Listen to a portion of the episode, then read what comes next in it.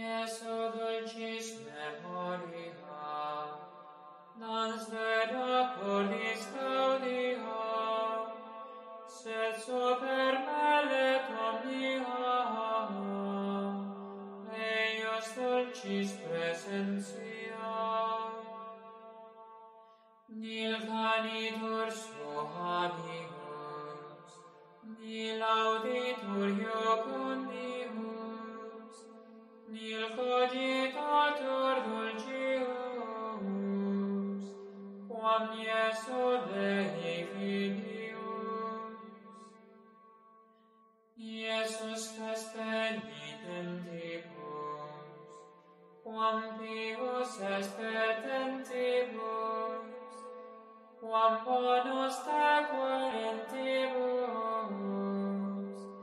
sed quidem venientibus.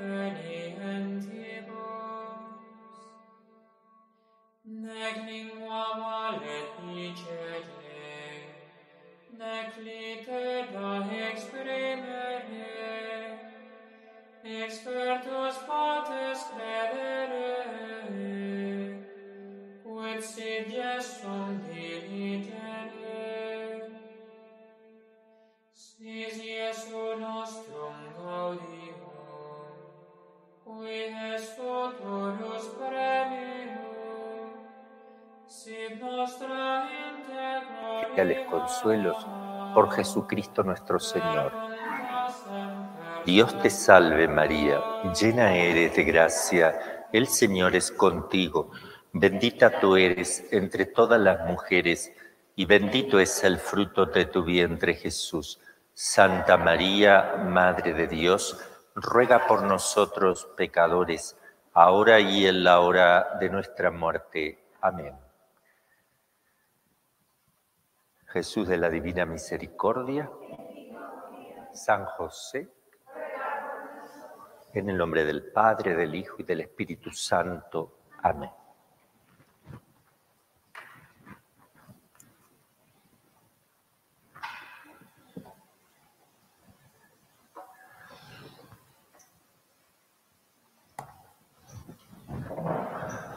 Continuamos nuestras clases.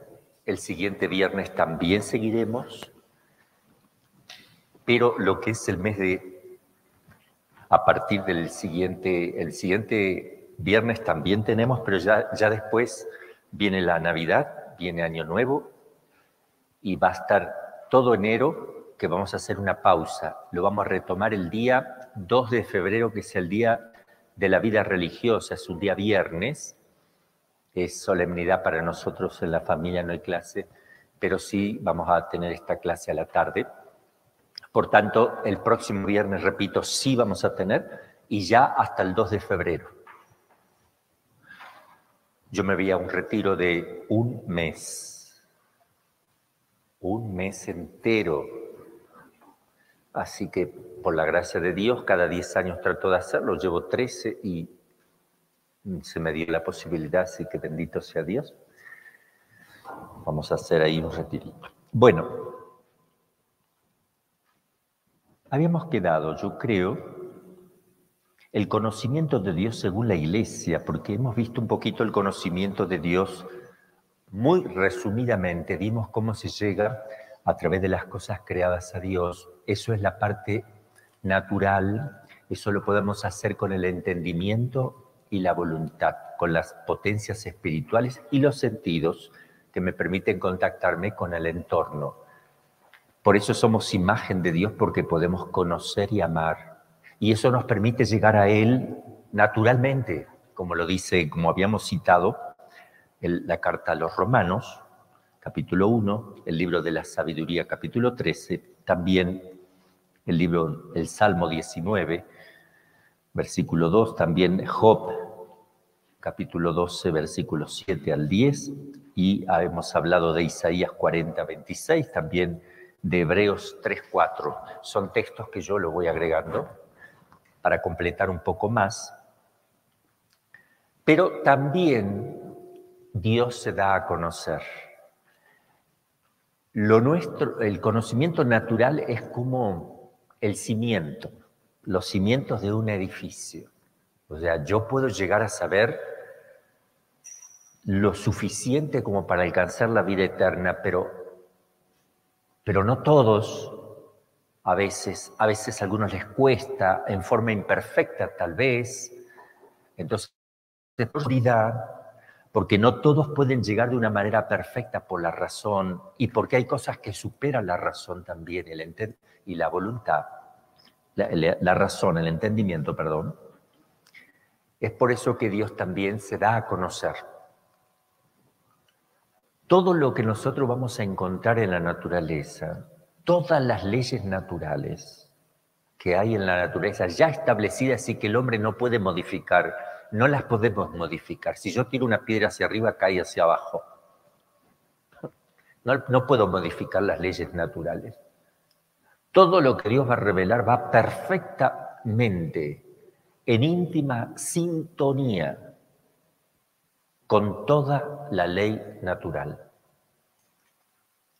No puede ser de otra manera porque Él es el creador de la ley natural que procede de la ley divina que es Él. La ley natural procede, es un destello, es un rayo, es una emanación creada de lo que es la ley eterna, que Dios, Dios es la ley eterna con mayúscula. Ahora, cuando Él...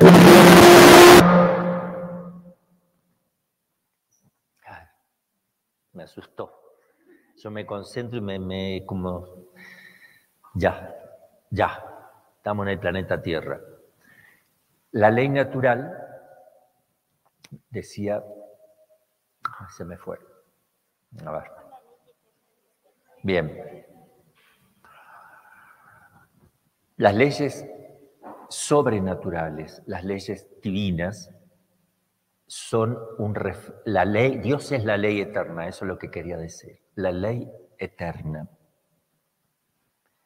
Cuando Él da una ley, cuando Él establece leyes, porque Él se va a revelar, esas leyes se llaman positivas divinas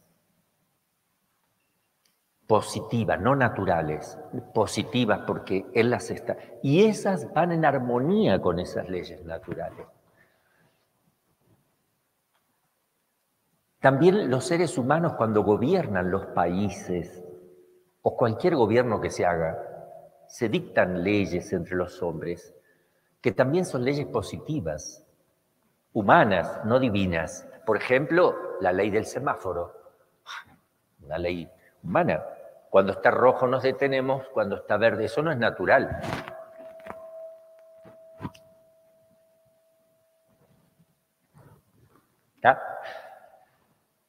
Eso no es natural.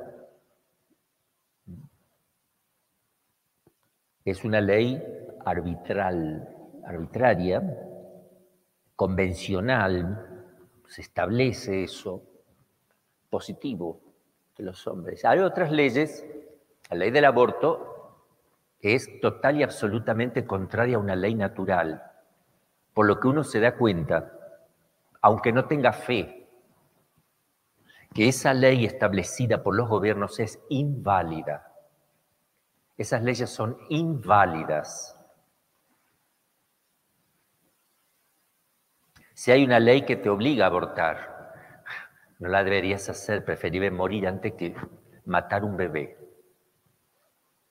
Aunque esta ley dice no, el que quiere abortar no le vamos a poner preso, ahí tiene todo a favor. Favorece lo que, lo que va contra la ley natural. Dios nunca va a establecer una ley que vaya contra la ley natural porque sería contradecirse a sí mismo. Bien, entonces ahora tenemos el conocimiento de Dios según la iglesia, le llamamos así. Y voy a leer el número 36. La Santa Iglesia, nuestra Madre, mantiene y enseña que Dios, principio y fin de todas las cosas, puede ser conocido con certeza mediante la luz natural de la razón humana, lo que estamos viendo, pero con certeza. No es que yo voy a tener una idea extraña de Dios, no. A ver, un ateo si no quiere aceptar la revelación, que no la acepte, pero es imposible que no tenga una inclinación natural, un movimiento interior fuerte hacia un ser superior, inteligente, porque él ve que hay inteligencia, porque ¿quién le hizo el ojo? ¿Quién le hizo su cerebro? Se da cuenta, pero lo va rechazando continuamente y ese es su pecado. No existe una persona que de verdad, ah, ¿qué es eso de un Dios? Eso es falso. Todos los pueblos en toda la historia siempre han tenido un ser superior a quien le han dado culto. Equivocadamente, ciertamente, pero lo han hecho, buscando ese ser inteligente. Lo trataron de buscar por cualquier lado. Pero lo podemos conocer con certeza por la luz natural de la razón, un ser inteligente y libre. Eso. Y bueno. Y bueno no malo. Porque las cosas son buenas. Porque tengo el agua para beber, tengo el aire para respirar. Mirá qué bueno, puedo comer frutales. ¿Quién me lo da? Y ese Dios creador me está dando de comer, me pone todo a mano. Yo soy malo, él no. Sin esta capacidad el hombre no podría acoger la revelación de Dios. El hombre tiene esta capacidad porque ha sido creado a imagen de Dios. Ahí está, tenemos entendimiento y voluntad. Sin embargo, en las condiciones históricas en que se encuentra, el hombre experimenta muchas dificultades para conocer a Dios con la sola luz de la razón. ¿Por qué? Claro que no lo voy a conocer perfectamente, claro que algunos lo conocerán un poco más imperfectamente, otros capaz que no se meten en las cosas temporales y se olvidan un poco de reflexionar. Hay muchas imperfecciones, por eso Dios también se da a conocer para que no esté esa imperfección, lo que llama la plenitud de la revelación que se da con Cristo después. Voy a leer un texto que pone acá el catecismo, que es del Papa Pío XII, para que vean que los papas anteriores son válidos. Desde San Pedro, que lo podemos citar, hasta hoy, incluido Papa Francisco. Todos los papas tienen lo que llama el magisterio de la Iglesia, y aquí se cita al Pío XII encíclica, la encíclica Humani Generis.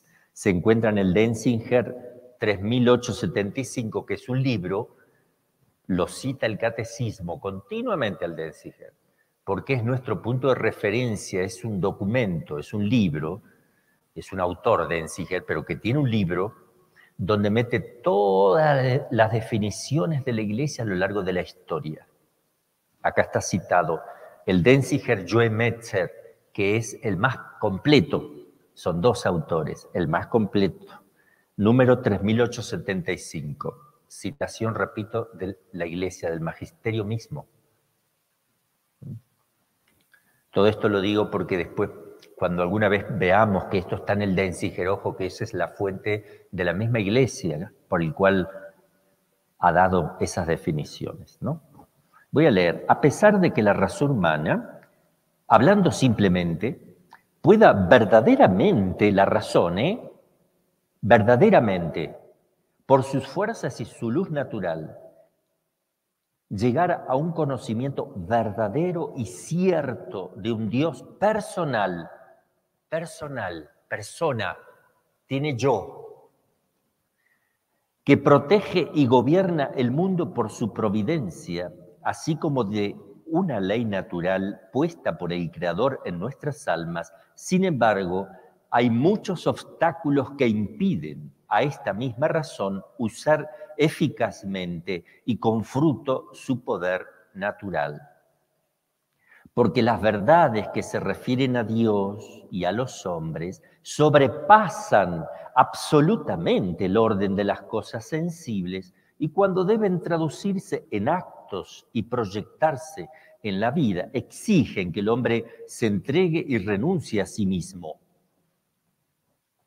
El espíritu humano, para adquirir semejantes verdades, padece dificultad por parte de los sentidos y de la imaginación. Dificultad nos quiere decir impedimento. Puede hacerlo, pero puede encontrar dificultades, pero sí puede hacerlo. Así como de los malos deseos nacidos del pecado original. De ahí procede que en semejantes materias los hombres se persuadan fácilmente de la falsedad o al menos de la incertidumbre de las cosas que no quisieran que fuesen verdaderas. Por eso dice el número 38, el hombre necesita ser iluminado por la revelación de Dios, no solamente acerca de lo que supera su entendimiento, sino también sobre cosas que yo puedo alcanzar por la sola razón. Yo, a ver, por la sola razón me doy cuenta que hay un alma. Eso los filósofos se daban cuenta. ¿Por qué? Simple, nadie da lo lo que no tiene. Si ustedes escuchan una música muy hermosa que está sonando, se dan cuenta que hay un instrumento que la está ejecutando. Porque nadie es una música no puede aparecer si no hay alguien que la ejecute en este mundo. Hay una causa que produce un sonido que llega a mi oído. Si yo realizo un acto espiritual, porque puedo pensar y el pensamiento no se pudre ni llena el intelecto, o un acto de amor que no se rompe, no se pudre, no sale mal olor del amor que tienes adentro. ¿Entiendes? Un acto espiritual, espiritual, independiente del cuerpo. Claro que gracias al cuerpo, pero es independiente porque yo pienso, tengo conceptos mentidos y eso no llena mi cerebro. La memoria, sí, uno puede tener problemas con la memoria, pero no con el concepto. Entonces me doy cuenta que esto que es materia no puede producir un pensamiento, porque es materia. Tiene que haber un principio espiritual que realice ese acto espiritual. Ahí me doy cuenta que yo tengo, además del cuerpo, porque la carne sola no hace eso, la carne y la sangre no realizan un acto de pensamiento. Si no, fíjense en un cadáver. Lo que se le fue al cadáver es lo que hace eso. Y le da vida. Es el principio vital que además realiza actos de pensamiento y amor. Pero además Dios me lo revela. Entonces revela cosas que yo puedo alcanzar para que haya más seguridad, porque es muy importante que tengamos conciencia y, sepamos bien, bien que tenemos un alma. Entonces Dios viene en socorro de lo que puede llegar por la razón, pero que son cosas muy importantes, te las dice, te las revela también. Y además otras cosas que si no lo hubiera revelado jamás lo hubiéramos sabido. Por eso voy a leer ahora, por esto el hombre necesita ser iluminado por la revelación de Dios, no solamente acerca de lo que supera su entendimiento, sino también sobre las verdades religiosas y morales que de suyo no son inaccesibles a la razón, que se pueden llegar, a fin de que puedan ser, en el estado actual del género humano, conocidas de todos sin dificultad, con una certeza firme y sin mezcla de error alguno. Acaba de citar el catecismo de la Iglesia Católica de vuelta al Papa Pío XII, porque dice IBIT 3876, significa Densi Gejuemetze, de vuelta. El Concilio Vaticano I, y pone el Densi Gejuemetze 3005, cita el Concilio Vaticano II, que también lo dice, en la Dei Verbum número 6, y cita la fuente de todas, Santo Tomás de Aquino.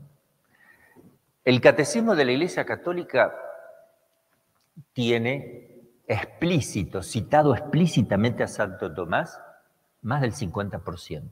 Pero además, implícitamente, sin citarlo, el 80%. Es todo, todo Santo Tomás de Aquino casi.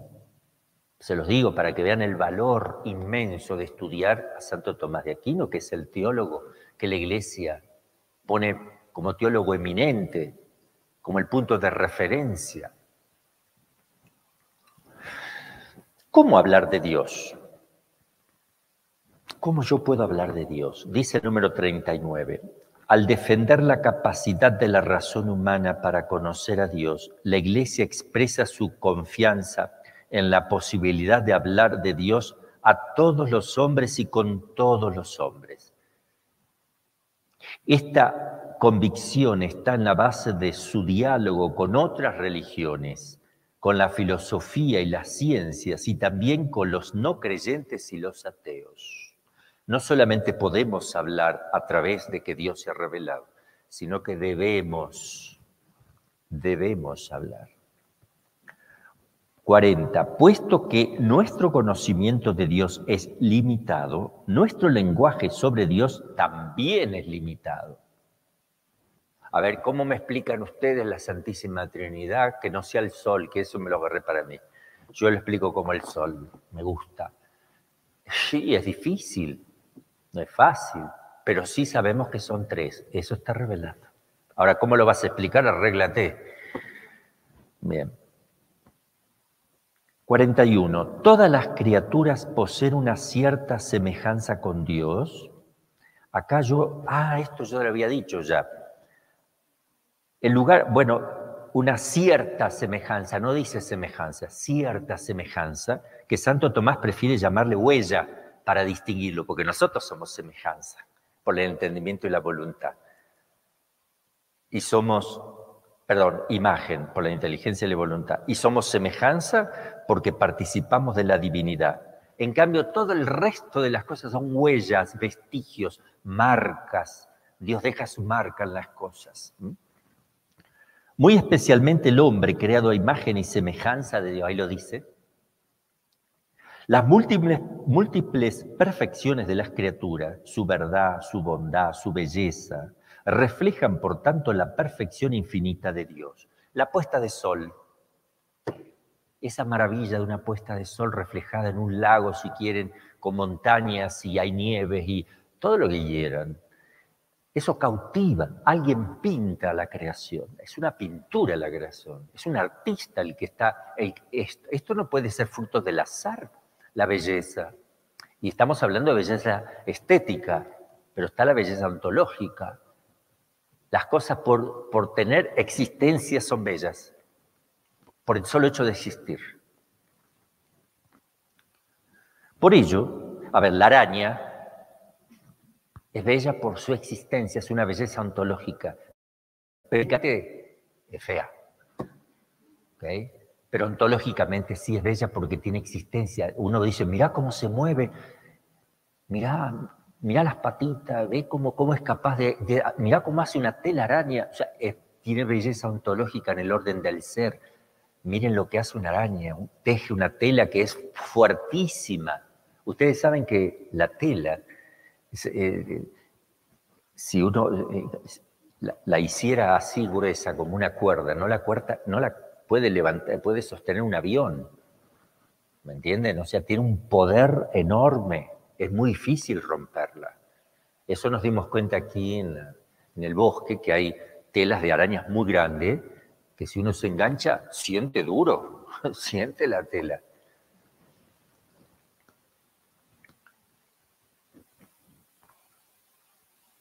Dios trasciende toda criatura. Es hizo pues purificar sin cesar nuestro lenguaje de todo lo que tiene delimitado.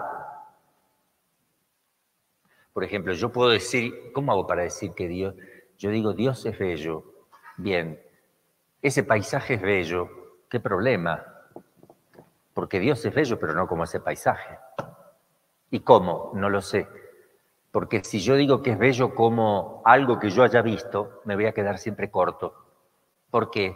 Porque lo que veo es creado y Él es increado, ¿qué problema? Entonces digo, Dios es más bello que la puesta de un sol. Es infinita, uso la palabra infinito, infinitamente bello, pero yo no lo vi nunca lo infinitamente bello. Entonces tengo límites para expresar. Entonces, cuando digo que Dios ¿Cómo hago para decir que Dios no muere? Porque yo veo que todo muere. Todo lo que yo conozco sensiblemente en el orden de la creación empieza a vivir y muere. Pero Dios no es creado, entonces Dios es in, inmortal. Niego la mortalidad. Digo es inmortal. Pero no tengo una palabra para decir positiva. Solamente digo in y digo mortal. No hay una palabra para decir que la inmortalidad positivamente hablando, la debo negar. Niego la mortalidad, digamos, y me queda algo para entender. Porque ni siquiera es inmortal, es mucho más que eso, porque solamente estoy negando que no muere, pero es más, porque Él es el ipsum ese subsiste positivamente, es no es algo negativo, Dios, inmortal, el que no muere, sino el que siempre vive, el que, el que es por sí mismo, ¿me entienden? Es más todavía. Y yo digo eso, es el que es, porque filosóficamente llego hasta ahí, pero no puedo decir más.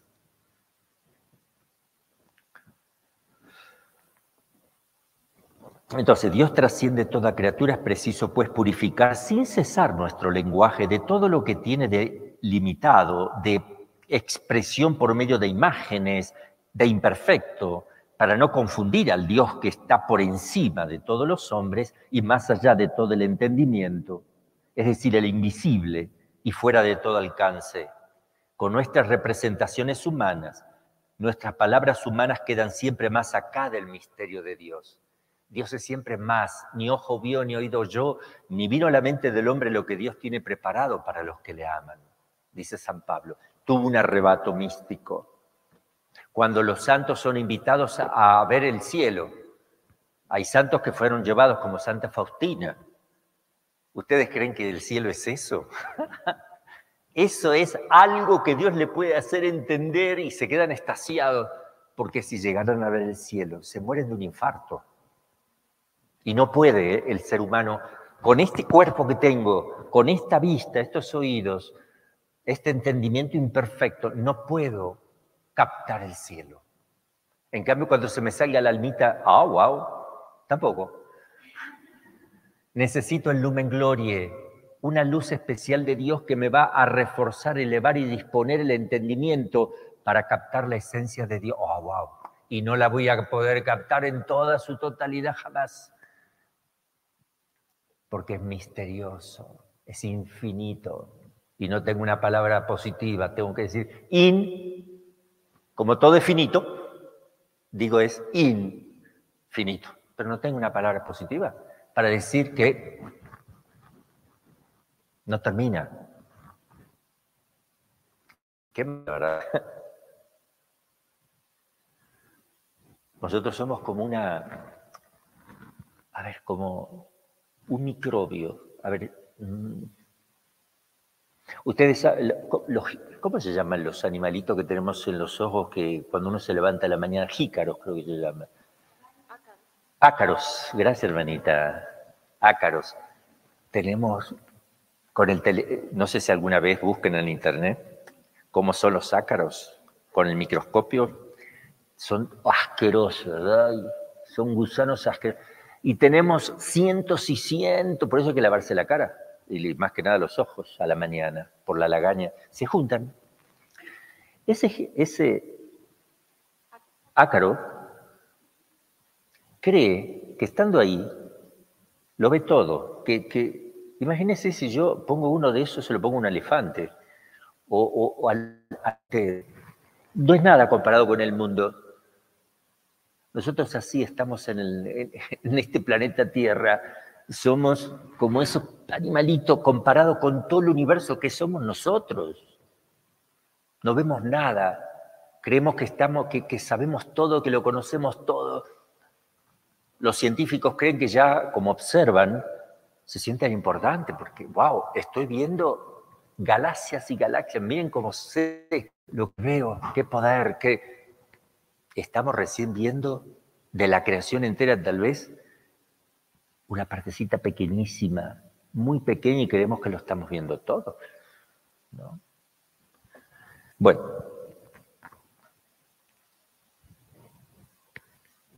Al hablar así de Dios, nuestro lenguaje se expresa ciertamente de, de modo humano, pero capta realmente, cuidado, vamos a hablar al modo humano, pero humano, pero captamos realmente lo que Dios, cómo se ha revelado. ¿eh? Es persona, eso es perfecto. Son tres, perfecto. Sabemos bien lo que son personas, sabemos que es persona y son tres. Eso lo sabemos con perfección total. Ahora, la profundidad de todo eso no. Por eso dice, al hablar así de Dios, nuestro lenguaje se expresa ciertamente de modo humano, pero capta realmente, si no sería imposible y hay que cuidar la herejía que dice que es imposible conocer algo de Dios. No, no es imposible. Lo que Dios se revela sí lo podemos conocer como Él lo revela. Entonces, pero capta realmente al Dios mismo sin poder, no obstante, expresarlo en su infinita simplicidad. Es preciso recordar, en efecto, que entre el creador y la criatura no se puede señalar una semejanza tal que la desemejanza entre ellos no sea mayor todavía. Hay una analogía. Dios es persona como yo soy persona, pero Él, la, la diferencia es más que la semejanza. La analogía es una desproporción total. Entonces, Dios es inteligente, yo soy inteligente. Ay, pero Dios es... Hablamos de analogía. lo que difiere es infinito. Lo que coincide es apenas una pequeña cosita. Es más lo que difiere que lo que concuerda. Dios es inteligente, ah, como yo, no, no como tú.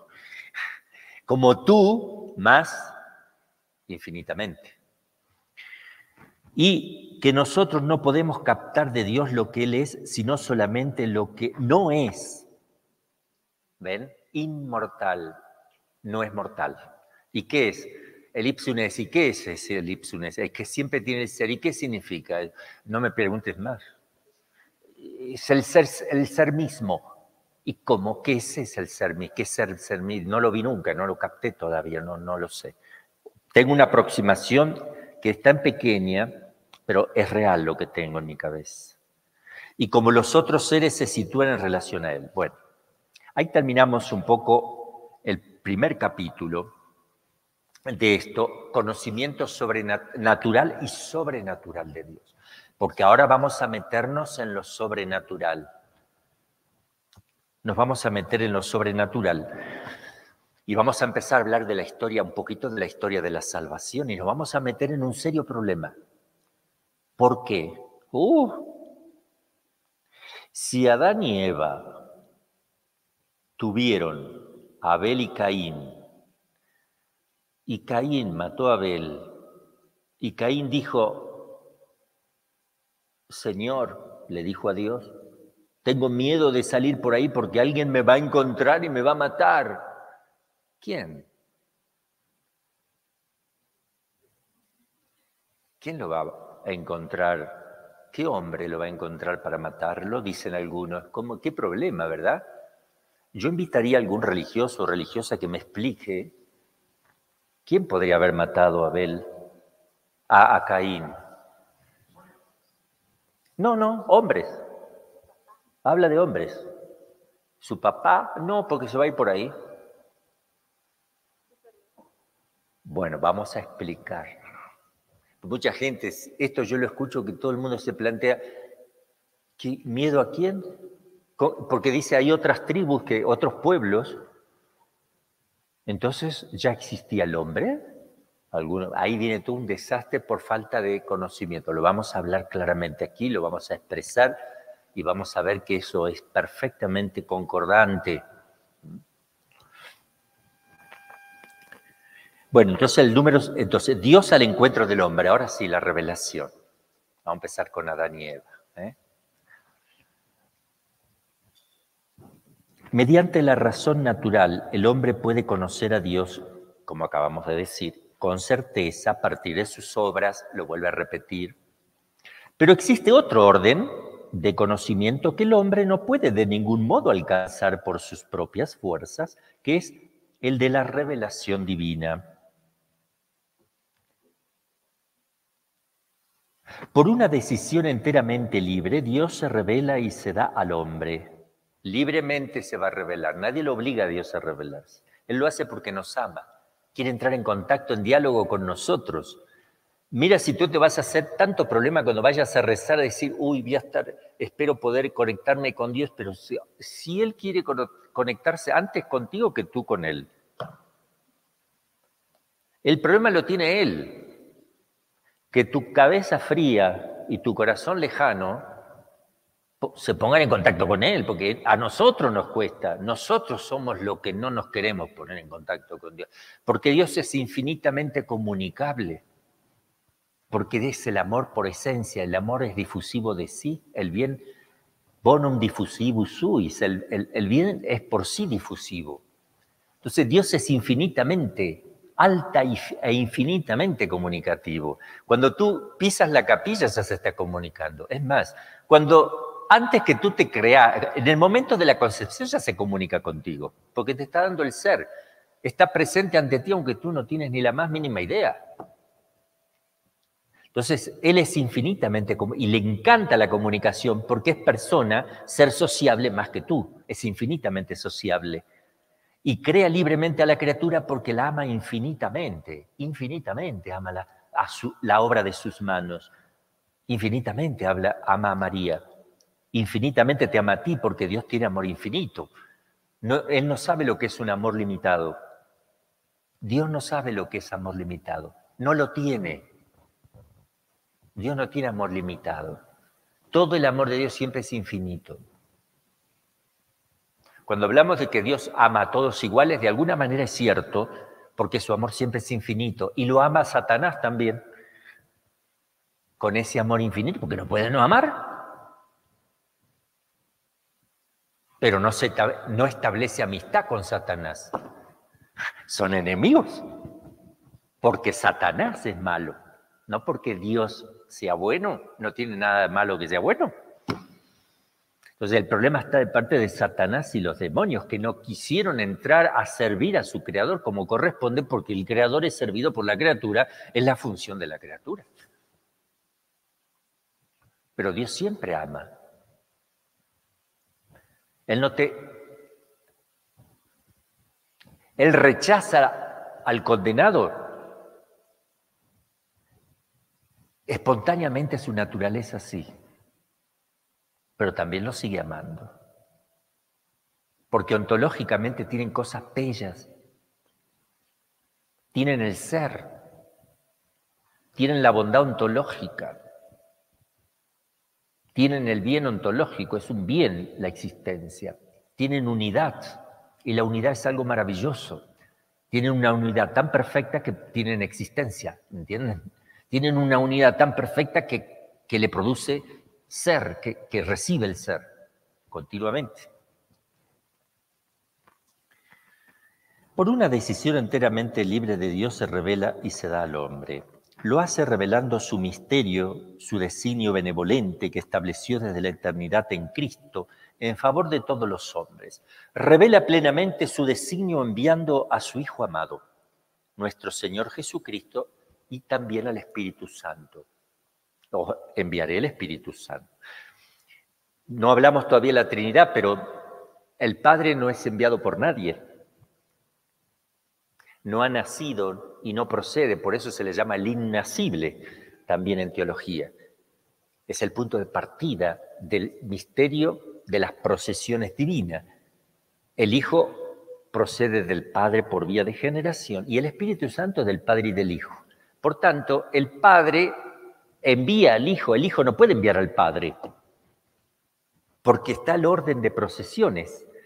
El primero, el, segundo, procede del primero, por tanto el primero sí lo puede enviar. Nunca dice Jesús, enviaré al Padre. Jamás. Ahora, el Espíritu Santo no envió a Jesús, por tanto tampoco dice el Espíritu Santo me envió. Tampoco.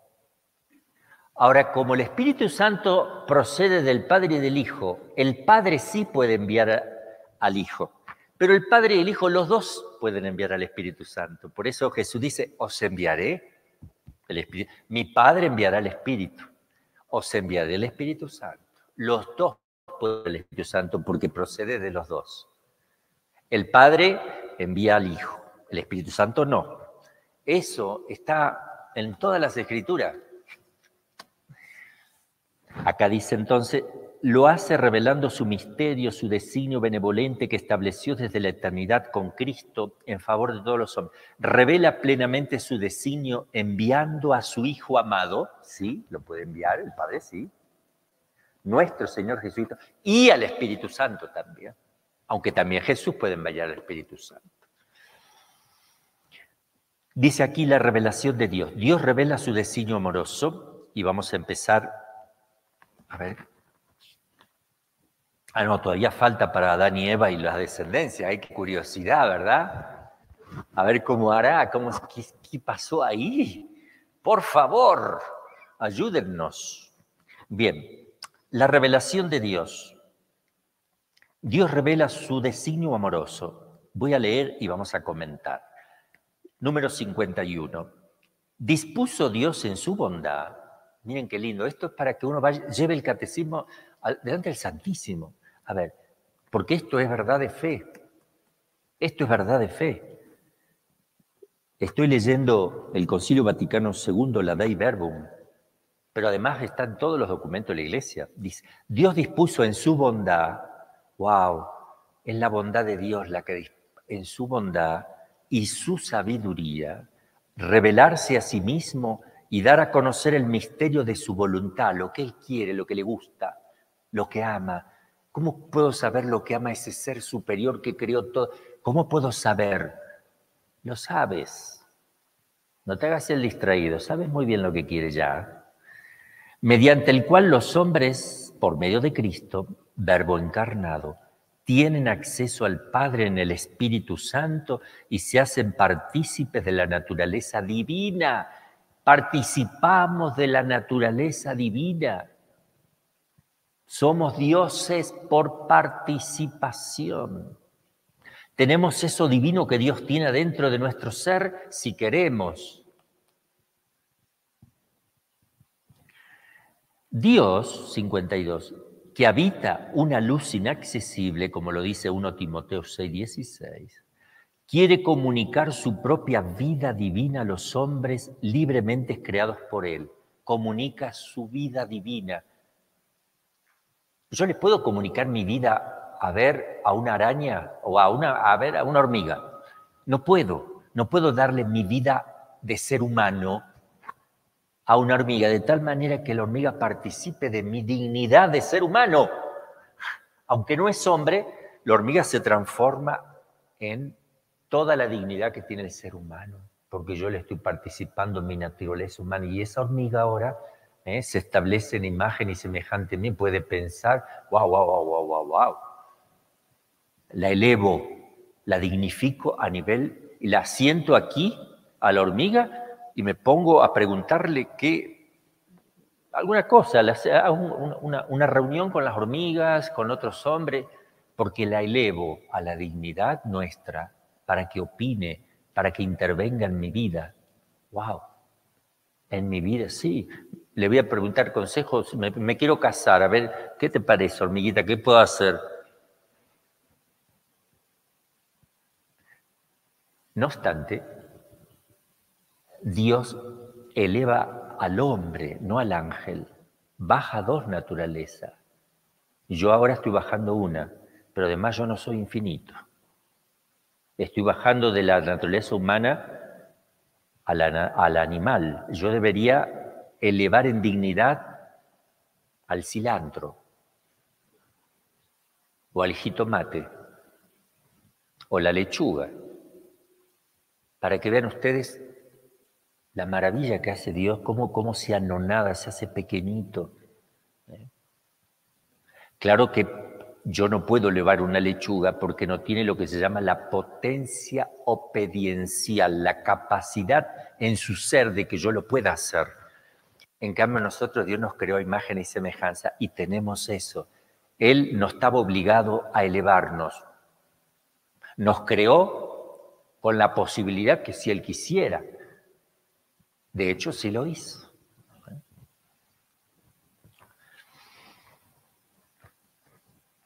Al revelarse a sí mismo, Dios quiere hacer a los hombres capaces de responderle a Él, de responderle, de conocerle, de amarle, más allá de lo que ellos serían capaces por sus propias fuerzas. Por eso tengo la gracia que me permite la revelación. Acuérdese que por la fe que es un conocimiento que viene de Dios, y por la caridad, que es mi pequeño amor humano unido al amor de Dios, yo soy capaz de tener un conocimiento como el de Dios participado y un amor como el de Dios. me, me eleva y eso me permite sumergirme en mi alma dentro del misterio trinitario, donde el Padre está engendrando a su Hijo, donde el Padre y el Hijo están expirando el Espíritu Santo, el amor entre ellos. 53. El designio divino de la revelación se realiza a la vez mediante acciones y palabras. Dios cómo nos revela? Acciones y palabras. Una acción, por ejemplo, la zarza ardiente. Y palabras, habla la zarza ardiente. Se manifiesta a través de ángeles que aparecen, profetas que dan a conocer lo que Él quiere acontecimientos, el arca de Noé, la nube, en fin. Este designio comporta una pedagogía divina particular. Eh, Dios es el gran pedagogo. En eso la mujer participa más de Dios que el hombre. El hombre tiene pedagogía también, pero la mujer en la pedagogía le gana un poquito más. Como es más observadora, más detallista, es capaz de tener una mejor y más profunda pedagogía.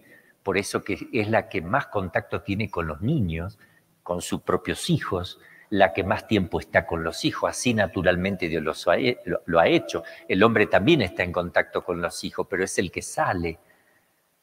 Ella es la que está con ellos, es el que sale a buscar el sustento, al menos cuando las cosas eran normales.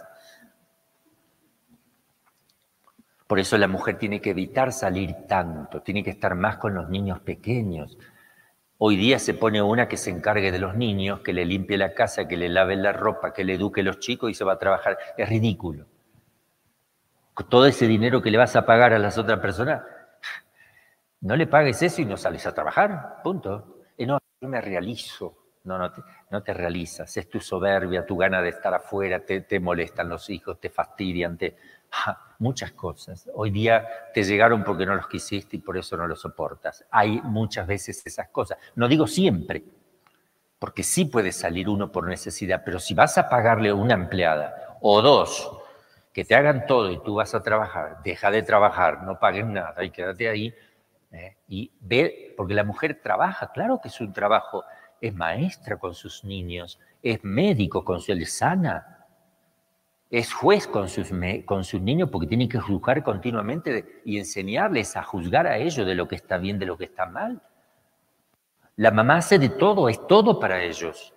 Es el gobernador de ellos, es la autoridad, es la mamá, es quien provee el sustento, es proveedora, es, es que el que enseña los primeros pasos. La mamá es todo para un niño. El papá también, pero es el que más está, repito. Y hay mucha diferencia cuando la mamá ha estado con los hijos siempre, que cuando lo veían solamente cuando llegaba del trabajo enojada, cansada, agotada. ¡Ay, no me moleste! Y la, encontraban una mamá siempre histérica. Entonces la que la cuidaba resulta que era más buena. Entonces se, se destruyó el hogar. Se destruye eso. Tan hermoso. La mujer está hecho para prender un fuego, para la hoguera para el hogar, para establecer el calor dentro de ese lugar, donde el marido no ve la hora de llegar para sentirse amado. Por eso la mujer, ¿cómo expresa su amor sirviendo? ¿Cómo, cómo el hombre expresa su amor? en el sustento, más que nada. Fíjense que el hombre siempre dice, mira, nunca le faltó nada, siempre les doy todo. Él se escuda en eso, pero también tiene que, porque el, varón también tiene que estar con los niños, jugar con ellos, enseñarle un poco, al menos. Pero hay a veces hombres que solo dicen, mira, yo les doy lo que necesitan, no falta nada. Lo dicen porque hay algo de cierto hay. Fundamentalmente está para el sostenimiento psicológico en el gobierno, el, en la parte material y espiritual, por sobre todas las cosas. Es un complemento entre el hombre y la mujer, donde uno destaca un poco más un aspecto, el otro en otro, pero en el conjunto hacen uno solo.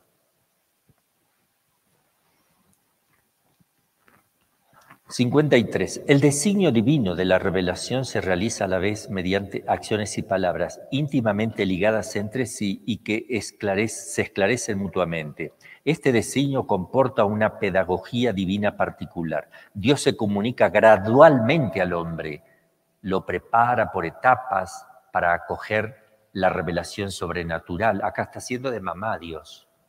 Lo va preparando despacito, hace las dos cosas él es padre, pero contiene todo lo que tienen las mamás en su esencia divina y todo lo que contienen los papás, pero Él es, si se revela, así quiere ser conocido.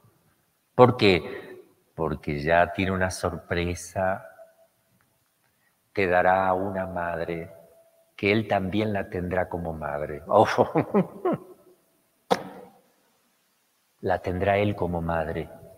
Él, ¿sí? Te solucionó el problema.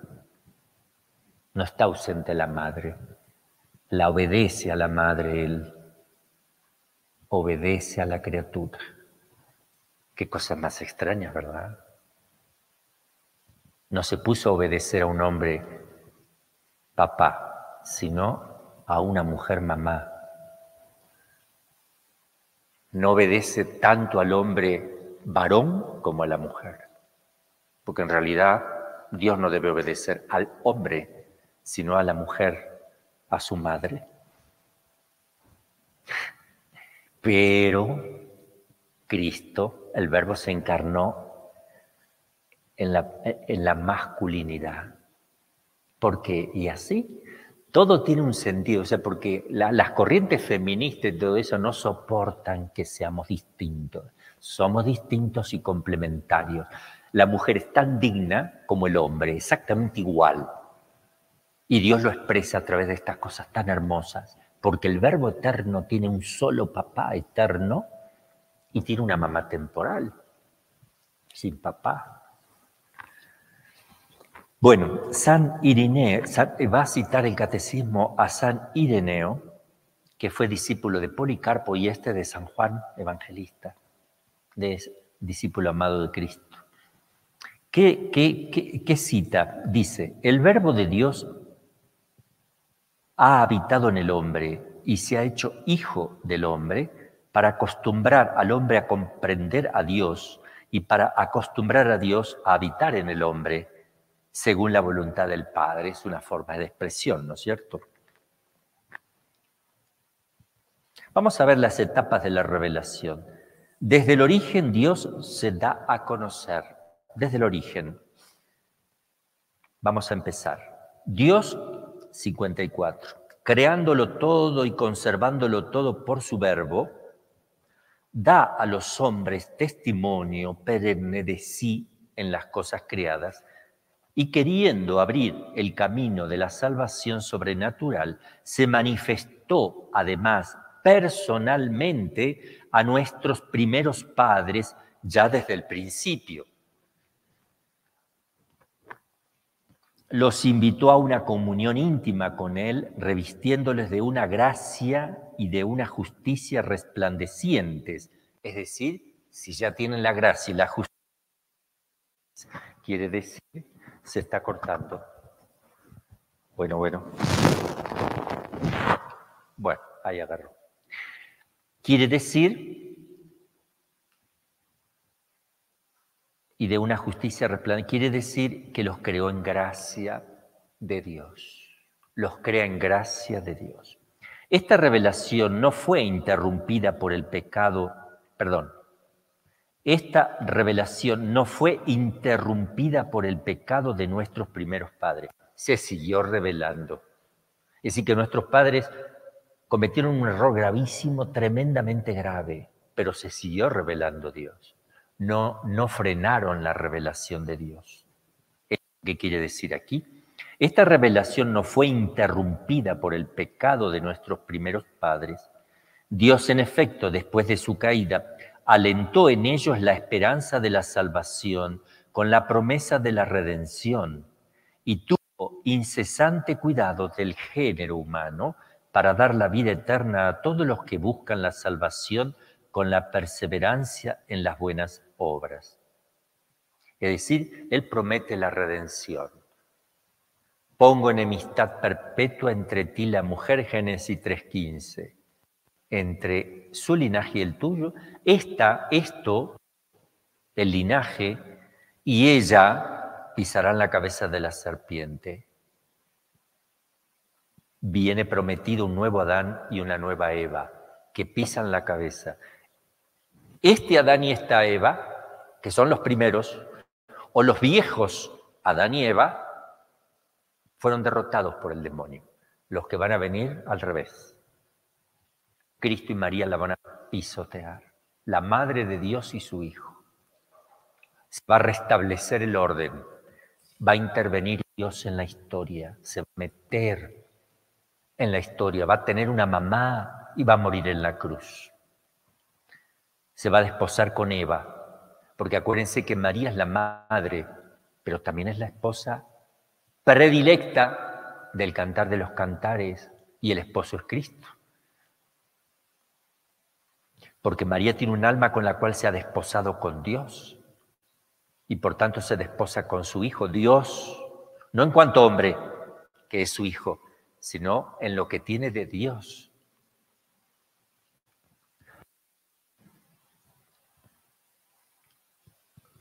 Cuando por desobediencia perdió tu amistad, ¿no lo abandonaste al poder de la muerte?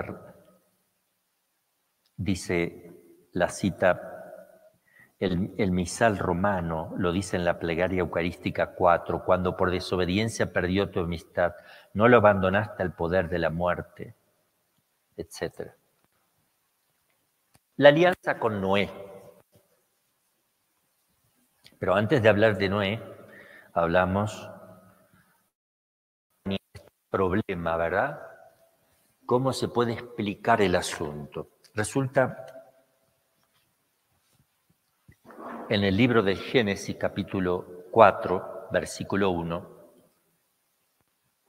menciona por primera vez la Sagrada Escritura un hijo de Adán y Eva, que es Caín, pero nunca dice que es el primogénito, jamás. En toda la escritura nunca se dijo que Caín es el primogénito. Cuando es, ¿quién escribe la Sagrada Escritura? El Pentateuco, Moisés, todo el Pentateuco, los cinco primeros libros. El siempre que, había un que hay un primogénito se nombra, porque para Dios es importante el primero porque va a venir el unigénito, que tampoco es primogénito. Es primogénito Cristo, pero unigénito también. Cuando es unigénito quiere decir que es uno. Cuando es primogénito quiere decir que puede haber más. Cuando es unigénito es uno solo. Cristo es el primogénito entre muchos hermanos, porque entonces es mi hermano. ¿Por qué? Porque Él resucita el primero entre todos, después yo y porque tengo el mismo padre y la misma madre. Pero nunca dice que es el primogénito, ni siquiera dice que es el primero. Dice que engendró a Caín. Esto es primera cosa que tenemos que tener en cuenta.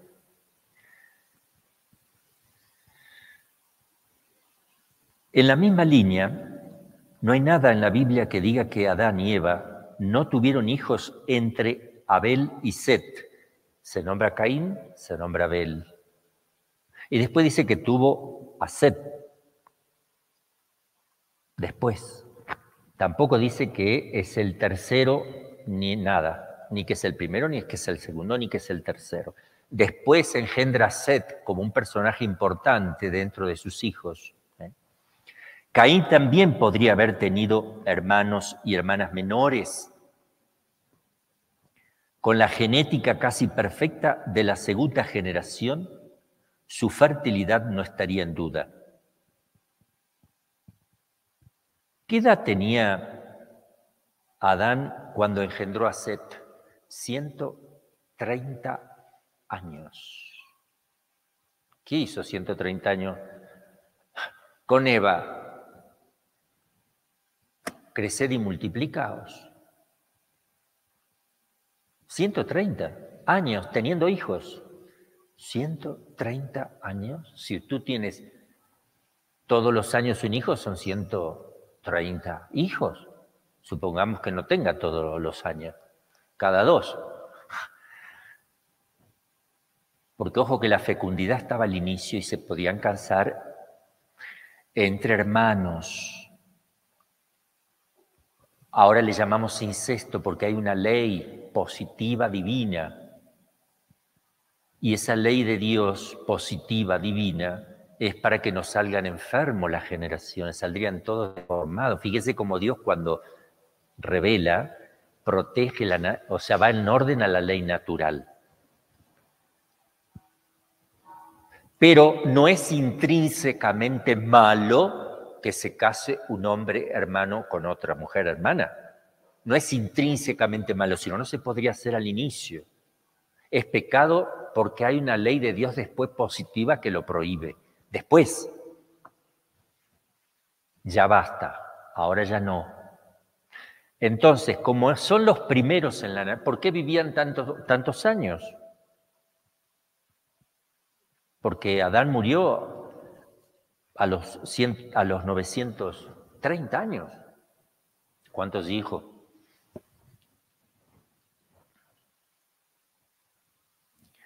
Vivían tanto porque era la primera naturaleza, estaba, eso era reciente, tenían toda la fuerza de la naturaleza y en su providencia, porque así como Dios creó a Adán y Eva de grande, 30 años, ya sabían hacer todo porque le había dado la ciencia infusa, sabían hacer un fuego, todo. Imagínense cómo aparece el primer hombre, si quieren, y la primera mujer. Aparece de chiquitito. ¿Y, qué, le da de comer? Ah, aparece así y ¿quién le da de comer? No, el primero tiene que ser maduro con la ciencia infusa y saber hacer las cosas. Si no, es imposible que la naturaleza humana se haya desarrollado. Porque está probado que un niñito pequeño se muere si no tiene el papel a mamá. Y que nació al azar por una explosión de la naturaleza, entonces nació un bebé macho y una bebé hembra, los dos chiquititos, mm, que ni siquiera abren los ojitos. Mm, ¿Quién le da de comer? Obvio, tengo mi cabeza y razono, razono. No, no pudo haber empezado así. Tampoco un mono que no sabe, ni piensa, ni nada, de golpe piensa. Y engendra un hombre, porque ya no. Eh, ahora el mono engendra un hombre. Se, no se va transformando de a poquito, eso es evolución, no se puede saltar de una naturaleza a la otra. Una lechuga no puede perfeccionarse tanto, porque ustedes la pueden hacer evolucionar dentro de su especie. Mira ahora la lechuga como salió de grande, y porque la regué más, ah, y mira esta qué grande salió, y porque la puse bajo el sol más tiempo, la cuidé de otra manera van adaptándose a la naturaleza, al clima, todas las cosas dentro de su especie, de su naturaleza, hay evolución. Nosotros tenemos seres humanos que son morenos, oscuros, porque están en zonas muy calurosas, con las nariz más anchas, porque necesitan tomar más aire, porque es más húmedo. Se adapta el cuerpo dentro de la naturaleza misma, porque ese hombre jamás será un ángel, por más que se adapte. Una lechuga, por más que se adapte, nunca será un animal, no salta la especie. Eso está probado. Dale a una lechuga todo lo que necesita y nunca será, nunca empezará a caminar solita. ¿eh? ¿no? Entonces, a los 130 años tuvo a Seth.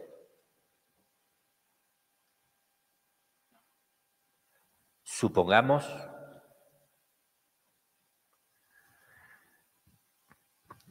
que Abel aparece a los 100, por decir así. Y 101 aparece, porque eran hermanos muy cercanos, eso sí, cercanos.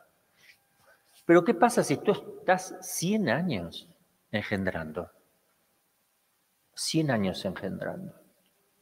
50 hijos. Esos hijos si, forman parejas son 25 parejas. Si cada uno tiene 25 años, más 25, se casaron los 25, más 25 años engendrando, saquen la cuenta. Yo acá sacando cuenta, y los hijos de los hijos, y que sacando cuenta que Adán siguió teniendo hijos con Eva, murió a los 930, sacando todos los cálculos, yo llego a 1250 hijos. Entonces, al inicio no podían estar todos juntos, porque no alcanzaba, o sea, no, no, no, no ibas a comprar de otros países que te exportar cosas. Tienes tu lugarcito y el lugarcito se achica. Y bueno, vamos a ir más allá, a donde hay nuevos pastos, llevamos ovejitas, ¿eh? llevamos más allá, más allá sembraremos, porque acá ya están sembrando más, más para allá, más para allá. Tienes 900 y pico de años para andar haciendo eso y son todos hijos de Adán, no, son, no estoy hablando de nietos. Entonces se van formando los pueblos. Y ustedes se creen que se conocen, van teniendo, ¿cómo se van a conocer todos? No sé, un poco como los pueblos chicos sí se puede conocer uno más o menos, pero van pasando 300 años, 500 años, están todos vivos, porque vivían hasta esa edad. Matusalén, que era el abuelo de Noé, es el que más vivió, 969 años, creo que es 969, algo así. Noé vivió, sí, 969 exactamente. Noé vivió 777 ya. Y después de Noé ya empezaron a cortarse, a acortarse más la edad. ¿Por qué vivían tanto? Y porque Dios tenía que hacer esto. Y por eso Caín tenía miedo que lo encontrara alguien de todos los pueblos que se estaban armando. Me encuentra alguien, me mata porque maté a mi hermano. Me van a matar, porque se corre que maté a... Me van a matar no te harán nada, dice el Señor. Ahí está el problema. La gente dice, ¿qué pasó? ¿Cómo, cómo lo encontró? Pero no. Si, tuvo a Seth a los 130 años, no dice que sea el primogénito Adán, eh, no dice. Tuvieron esos hijos. Yo creo que fueron entre los hijos los primeros que se mataron. Son los primeros que se mataron entre ellos. Por eso son, son. ¿Y por qué se mataron? Porque la ofrenda de Abel fue gratis. Yo, la comunicación que tenían con Dios era mucho más estrecha todavía. ¿eh? Había signos por el cual Dios daba a conocer que era agradable la ofrenda, de, pero la de Caín no fue agradable a Dios. Se ve que era una persona muy mala, ya estaba haciendo mucho mal. Y entonces por envidia mata. Y ahí tenemos la división de los pueblos. Él se va y él formará con otros de sus hermanos que lo vayan aceptando sus propios tribus, que van a estar enojados con, eh, con los hijos de Abel, que van formándose y ya está la primera pelea entre ciudades eh, o entre pueblos. Bueno, esto es un poco la explicación. No sabemos exactamente que sea así, pero hay otras posibilidades también Em, que a lo mejor si quieren, Abel y Caín fueron los primeros, pero cuando ya eran grandes, ¿cómo mata Caín Abel? Tiene que tener la mayoría de edad para agarrar un palo y dárselo por la cabeza y hacer sus propias ofrendas, y el otro hace sus propias ofrendas. Estamos hablando de mayoría de edad. Entonces, ya vi, supongamos que ellos tengan 20 años.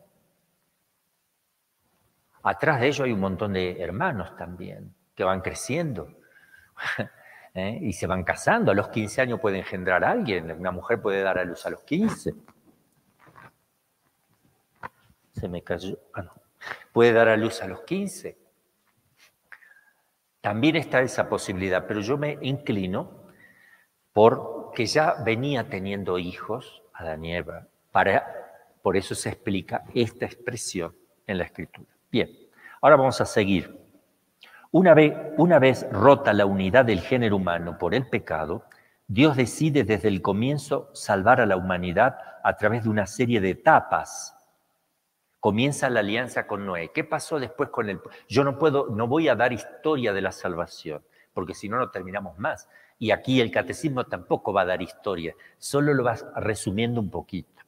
Algún día haremos, si quieren, historia bíblica, pero aquí Pasa un tiempo largo, el pueblo se va corrompiendo, se corrompen, Dios va a castigar a la humanidad que se va reproduciendo rapidísimo. Otra que conejos. Rapidísimo, porque viven mucho y engendran hijos, y, pero se van corrompiendo, corrompiendo, se alejan de Dios muchísimo. No sé cuánto pudo haber pasado, no dice, mil años, dos mil, cuántos engendran Mil años es poco porque todavía están vivos. Yo, si a los 930 muere Adán, mil años no es nada. Entonces, cinco mil años, seis mil, ¿cuánta cantidad de gente? En esa zona, porque el diluvio es universal, es en la universalidad donde están viviendo los hombres, no en la totalidad del planeta. El diluvio universal hace referencia a la universalidad de los hombres. Afectó a todos los hombres de la zona donde vivían, que se supone la Mesopotamia asiática, entre el Tigris y el Éufrates, como lo dice la Sagrada Escritura. De hecho, el, arca quedó en el Ararat, en los montes del Ararat. Vayan ustedes a encontrarlo, ¿verdad? Pero quedó ahí. La alianza con Noé después del diluvio expresa el principio de la economía divina con las naciones. Aparece el arco de la alianza, nunca más se hará una extinción de la humanidad. No se extinguió, hubo una renovación que tiene todo su sentido hermoso, también bíblico. Dios llama a quien quiere de la manera que quiere y a la hora que Él quiere. Era la hora para llamarlos a todos te llegó el momento.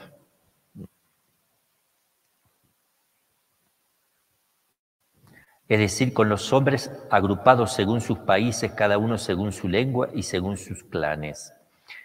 Este orden a la vez cósmico, social y religioso de la pluralidad de las naciones está destinado a limitar el orgullo de una humanidad caída que unánime, que, unánime en su perversidad quisieron hacer por sí mismo su unidad a la manera de Babel, a la manera de Babel. Pero a causa del pecado, el politeísmo, así como la idolatría de la nación y de sus jefes, son una amenaza constante de vuelta al paganismo para esta economía aún no definitiva. La alianza con Noé, a ver, el hombre tiende a hacerse salvaje, moralmente hablando. Pongan ustedes cualquier persona y no le enseñen nada, se vuelven salvajes. Los científicos modernos dicen, los científicos pseudocientíficos, dicen que la humanidad necesariamente va progresando, se van haciendo más inteligentes solitos. Entonces hay un desarrollo positivo. ¿Eh? No, ese desarrollo positivo, esa fuerza de estudio, de, tienes que trabajar para eso, ¿verdad? porque hay personas que no hacen nada y se, denigran.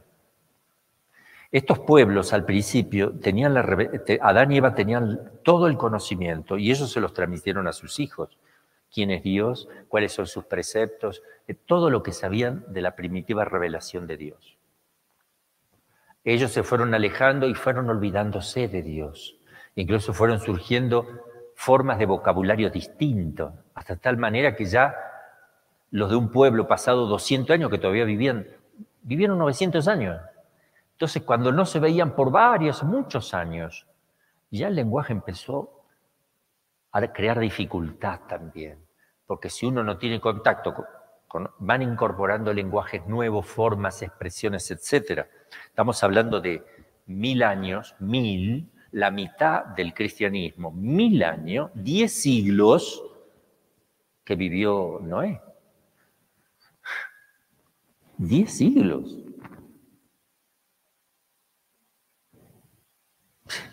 ¿Y sus nietos? ¿Y sus bisnietos? Etcétera, para que vean que eso, está, es todo posible, perfectamente posible. Quisieron, se juntaron y quisieron hacer lo llamada torre de, querían alcanzar el cielo por las propias fuerzas. Eso es una, eso es la soberbia equiparada a Satanás, ¿eh? que por su propia fuerza él quiso ser servido y no servir. Bien, viene el diluvio. La alianza con Noé permanece en vigor mientras dura el tiempo de las naciones. Lucas 21, 24 cita eso. Vamos a ver quién me ayuda con el texto de Lucas 21, 24, que lo vaya buscando.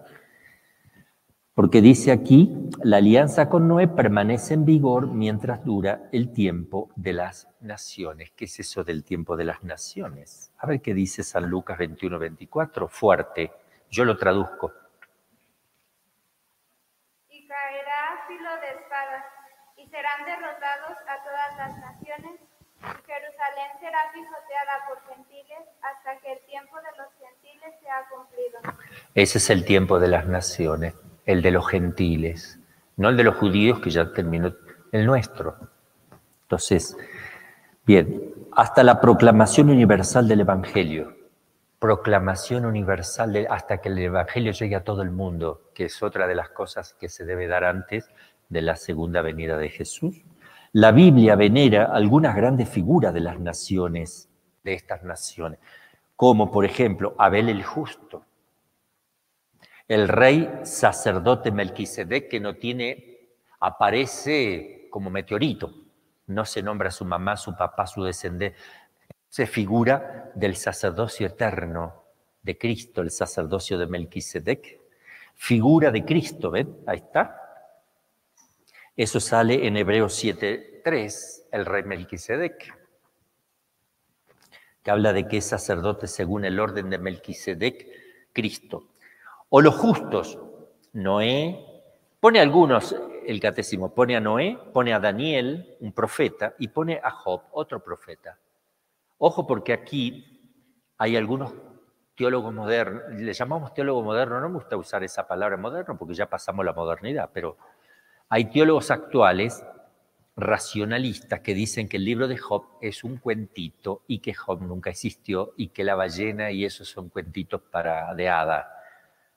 Y sin embargo, el catecismo te lo pone como una persona santa. Noé, Daniel, Job. Y cita Ezequiel 14:14. 14. ¿Por qué no lee Ezequiel alguien 14:14? 14? A ver si lo está citando la Biblia como el justo. ¿Por caridad? Ezequiel 14, 14. De esa manera me ayudan un poco.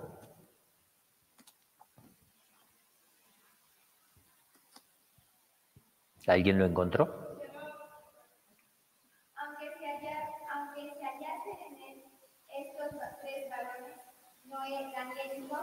Tan solo ellos por su justicia salvarían su vida. Dice Yahvé, es por su justicia. El justo es el santo, esa palabra justo es el santo. ¿eh? Y lo dice Ezequiel. No puedes decir que Job haya sido un invento, una, es una persona concreta santa. ¿eh?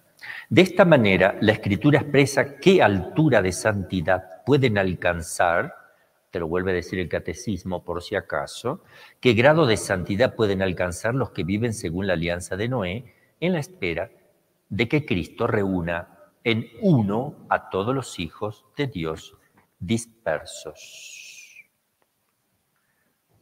Bien, entonces viene Noé, se salvan siete, ¿verdad? Ocho.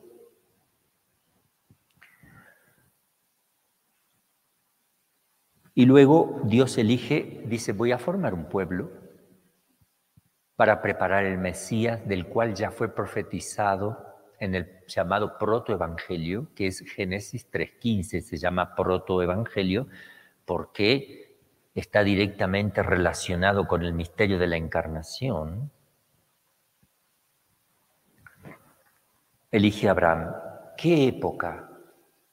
2000 antes de Cristo, 1900 antes de Cristo aproximadamente, para que ustedes ya... Y cuidado con estos modernitos o estos que dicen disparates.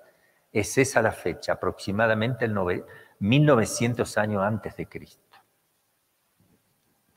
Después tenemos Moisés, 1300 antes de Cristo. Es decir, viene 600 años después de Abraham.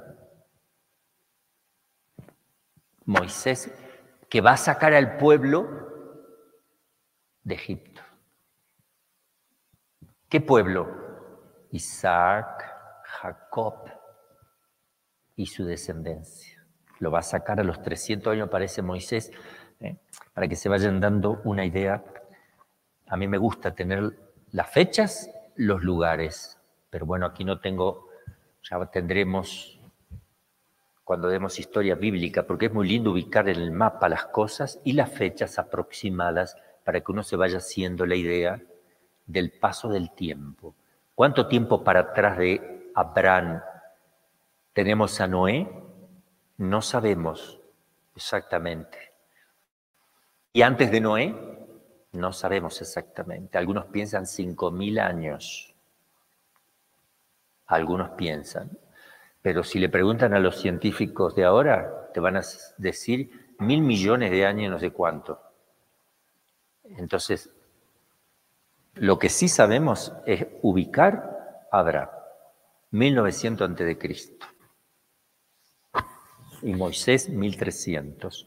Voy a leer el número 59. Para reunir a la humanidad dispersa como un pueblo, Dios elige a Abraham llamándolo fuera de su tierra, de su patria y de su casa, como a ti, religioso, y como a mí. Dios nos llama fuera de la tierra, de la patria, de la casa. Bueno, a mí de la patria también. Pero se refiere a que uno debe dejar para formar un pueblo, para ser de él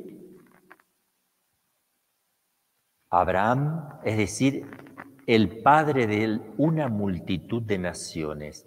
Abraham sin la H, sin la y la M, perdón, sin la H en el medio, es Abraham nada más se transforma en Abraham, que significa padre de una multitud de naciones. Miren cómo Dios hace las cosas. Yo también, mi apellido tiene una H también y no es Span, es Span, Span, así es. Se estira porque el H estira. En ti serán benditas todas las naciones de la tierra. Abraham.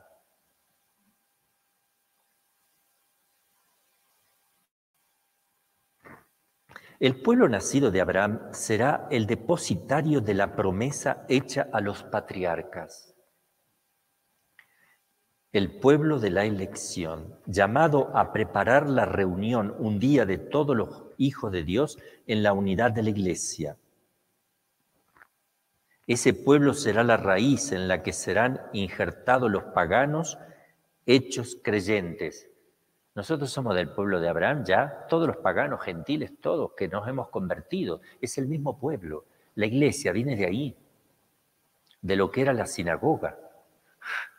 Que Cristo hace nueve a todas las cosas, se pasa del sábado al domingo. Es como que se corre un día. Todo es nuevo. Antiguo y Nuevo Testamento.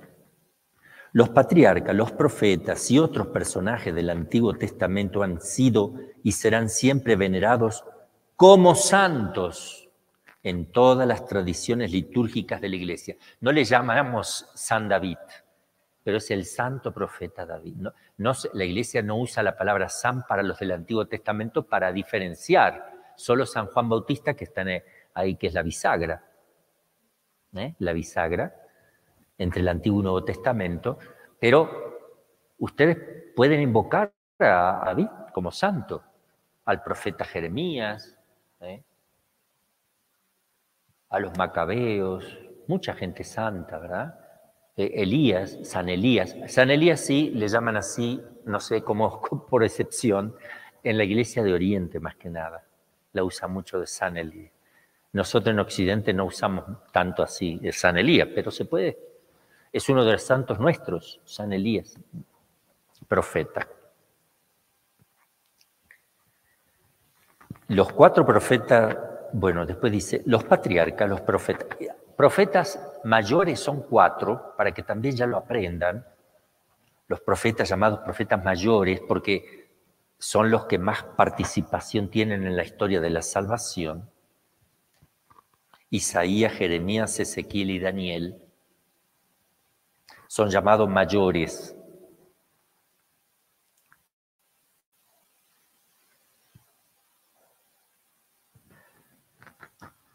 Ahora, la cabeza de todos ellos es Elías, no el hermanito Elías, ¿no? Lo aclaramos, el profeta Elías. Y el que representa la ley es Moisés. Por eso son los que se van a presentar en la transfiguración del Señor.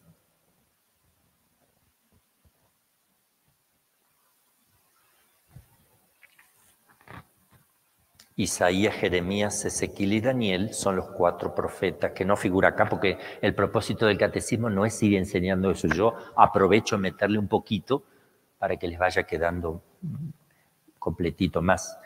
Dios forma a su pueblo Israel. Acá aparece Moisés. Están en esclavitud en Egipto. Después de la etapa de los patriarcas, ¿a quién se le llaman patriarcas? sobre todo los grandes patriarcas, Abraham, Isaac, Jacob, José. Eh, José ya no, pero sí es patriarca, son patriarcas, pero eh, los tres primeros son los grandes, los mayores.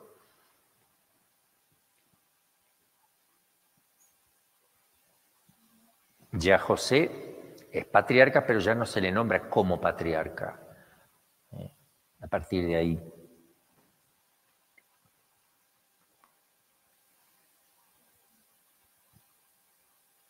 Entonces, después de la etapa de los patriarcas, Dios constituyó a Israel como su pueblo, salvándolo de la esclavitud de Egipto. Estableció con él la alianza del Sinaí y le dio por medio de Moisés su ley.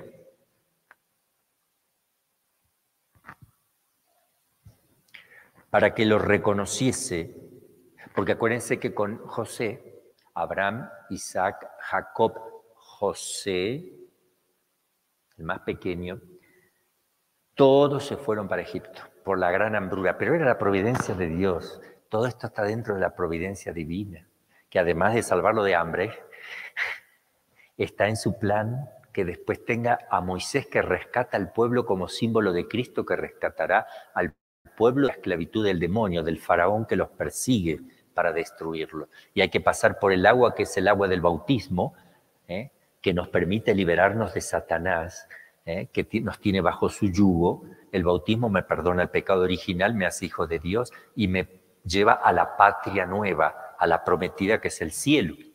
¿Entienden? Todo lo, la figura maravillosa. Es, Dios es pedagogo continuo.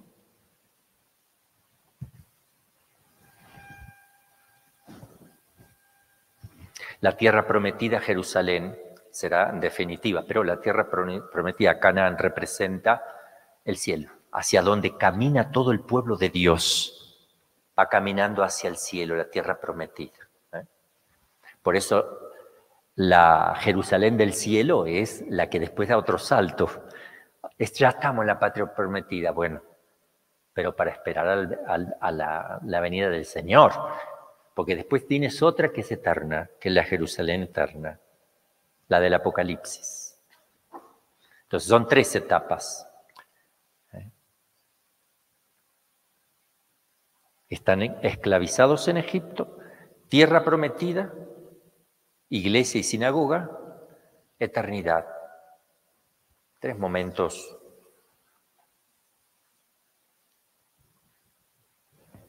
Creo que es la hora, ¿verdad? Ustedes me tienen que decir, porque justo miré y veo que está clavadito. Porque alguna vez yo me voy a meter a hablar y no me voy a dar cuenta, me tienen que decir que ya es la hora, vamos a rezar. Dejamos aquí entonces y vamos a, rezar enseguida el ángelo.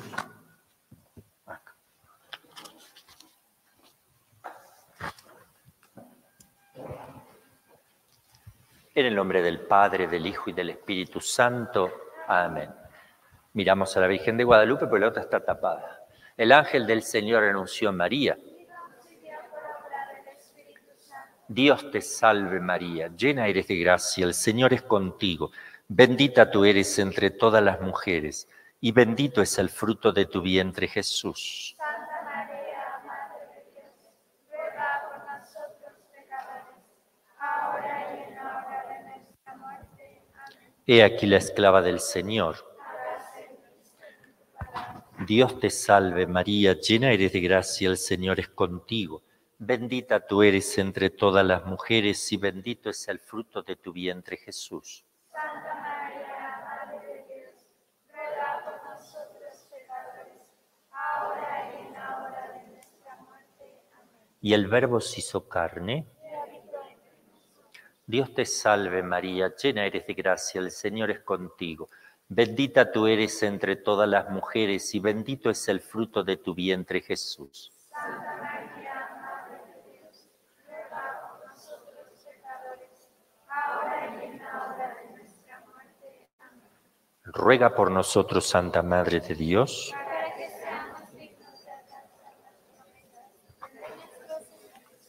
Infunde, Señor, tu gracia en nuestras almas y al reconocer mediante la voz del ángel el misterio de la encarnación de tu divino Hijo, por los méritos de su pasión y de su cruz, a que lleguemos a la gloria eterna por Cristo nuestro Señor. Gloria al Padre y al Hijo y al Espíritu Santo. como era en el principio, ahora y siempre, por los siglos de los siglos. Amén. Gloria al Padre y al Hijo y al Espíritu Santo.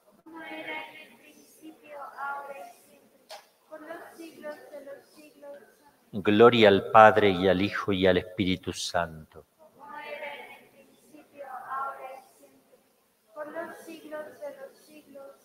Que las almas de los fieles difuntos en los cielos y en la tierra sea por siempre bendito y alabado.